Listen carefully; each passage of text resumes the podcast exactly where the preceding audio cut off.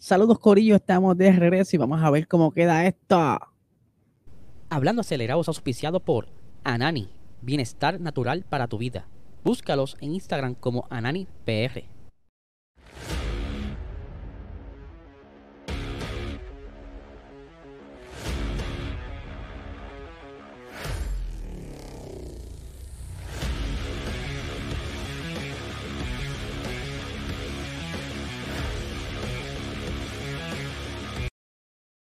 Bueno, vamos a ver qué hacemos aquí poquito a poco con lo que tenemos disponible. La computadora vieja, la otra todavía está en el quirófano esperando que le den el release, pero obviamente vamos a hablar primero de nuestro auspiciador principal, Anani Bienestar Natural para tu vida, el mejor canal medicinal en la isla, en el, yo creo que hasta en el mundo entero. Vamos a apostar, vamos a ponerlos a, a luchar contra los demás. Vamos a ver si hacemos alguna competencia algún día de cuál es la mejor pero yo sé que son un producto de alta calidad. Yo estuve visitándolo en sus instalaciones y que puedes ver todo eh, su catálogo de productos a través de su website ananifarma.com y si quieres saber más sobre todas las actividades que están haciendo, sígalo en Instagram como AnanisPR. Así que vamos a darle este episodio de hoy, ¿verdad? Que estamos aquí medio improvisando con todo este equipo viejo. Eh, acordándome cómo era grabar en este formato. Ya yo estaba bastante acostumbrado a lo nuevo, a la tecnología, a las gráficas y todo lo demás. Pero aquí estamos, ¿verdad? Lo importante es que estamos aquí regresando y queremos llevarle la mejor información, ¿verdad? De lo último que está ocurriendo ahora mismo en el Motorsport, Fórmula 1, W Series, todo lo que esté pasando por ahí.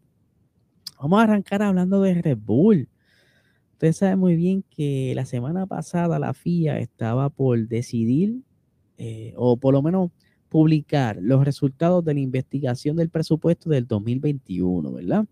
Y que a última hora dijeron, mira, caballero, este, no estamos, no estamos ready, no nos sentimos ready para divulgar esta información, todavía tenemos mucho trabajo y que posiblemente pues, estemos extendiendo todas estas labores hasta el próximo lunes, o sea, el día de ayer, que cerca de la, por decirlo así, más o menos mediodía, ¿verdad? ya casi era la una de la tarde, es cuando entonces sacan el reporte, ¿verdad? Con los resultados de todo lo sucedido y eh, entre los que estaban, por decirlo así, palabras puertorriqueñas, los que salieron guayao, fueron entonces eh, Red Bull y Aston Martin eh, y también eh, Williams, ¿verdad? Que está por ahí en, monitoreo, pero a través del documento oficial de la FIA dice lo siguiente.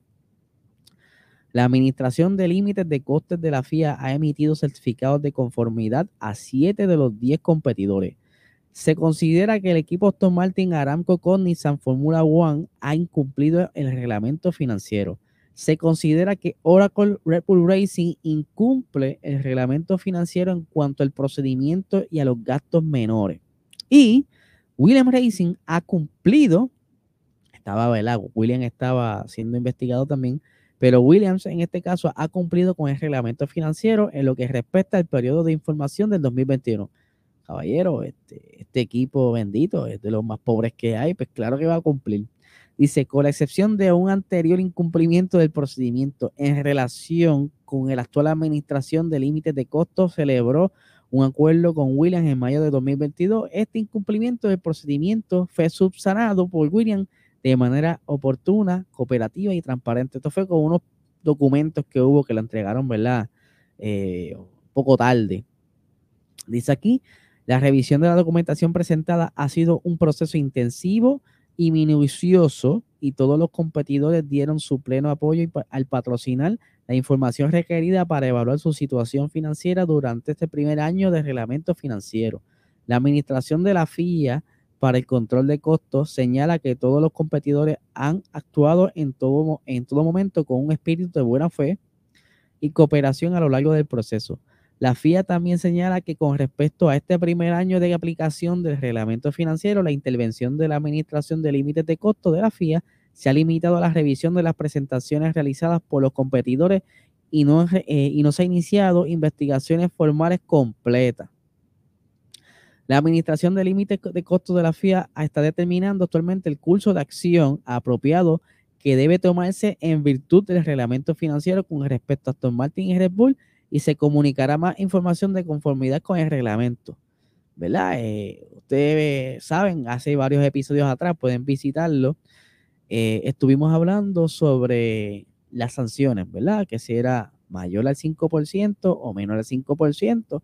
Entre estas sanciones eh, que están en ambas partes, pues, están las reprimendas, está la reducción de horas en el túnel de viento, cualquier eh, software de desarrollo, es reducción del próximo eh, budget, ¿verdad? Si se pasó por 2 millones, pues para el próximo no vas a tener 2 millones, ¿verdad? Este tipo de ejemplos, pero eh, si es menor a 5%, pues como que es muy suave, muy light, ¿verdad? Pero si te pasas del 5%, hay uno de los, de los de las reprimendas que dice que se le pueden quitar puntos al campeonato, ¿verdad? Y o excluirlo, ¿verdad? Sacarlo, descualificarlo, por decirlo así, de, la Fórmula 1 o de la temporada. Pero sabemos muy bien que esto ni ellos mismos lo entienden y están trabajando ahora mismo a ver qué rayos van a decidir y que posiblemente pues tarden también un poco en tomar alguna acción, aunque dado que Red Bull está debajo del 5%, lo más probable las decisiones sean, ¿verdad? Como que algún acto público, no sé, pero esto determinará entonces, o por lo menos dará una, ¿cómo se llama esto? Se me va la palabra ahora. Un precedente, ¿verdad? Que eso es lo que va a estar ahora la FIA pensando bien qué dirán o qué van a hacer, porque de aquí en adelante los, equipos, perdón, se van a pegar de la cual decisión tome la FIA, ¿verdad? Esto es como un tribunal, lo hemos dicho muchas veces y se toman eh, casos en el pasado de ejemplo, lo que le llamamos precedentes, para usarlos de referencia y así tomar una o determinar alguna decisión eh, por alguna acción incorrecta que haya pasado ¿verdad? dentro de la Fórmula 1. Por eso es bien importante de qué manera entonces eh, la FIA toma acción sobre esto. como le dije, esto dependerá entonces si los equipos le van a tener respeto a continuar cumpliendo con el reglamento, quizá más adelante digan, mira, mano, olvídate, vamos a gastar el para abajo, que se chave todo, eh, la FIA al fin de cuentas nos va a pasar la mano, dependen de nosotros que la Fórmula 1 estemos aquí, así que eh, es por eso que es bien, bien importante que rayos va a ser la FIA. Obviamente, eh, dos millones, aunque Matías Binotto dice que eso es suficiente para desarrollar alguna pieza del carro y que le pudiera dar un beneficio de quizás una o dos décimas, pero está por debajo del 5%, que es lo que requiere la FIA. So, no creo que sean muy duros, pero tampoco pueden ser muy blandos, ¿verdad? No sé. Hay que ver bien qué decide la FIA, hay que estar siguiendo esto de muy de cerca. Por otra parte, ¿verdad? Ya se decidió el campeonato.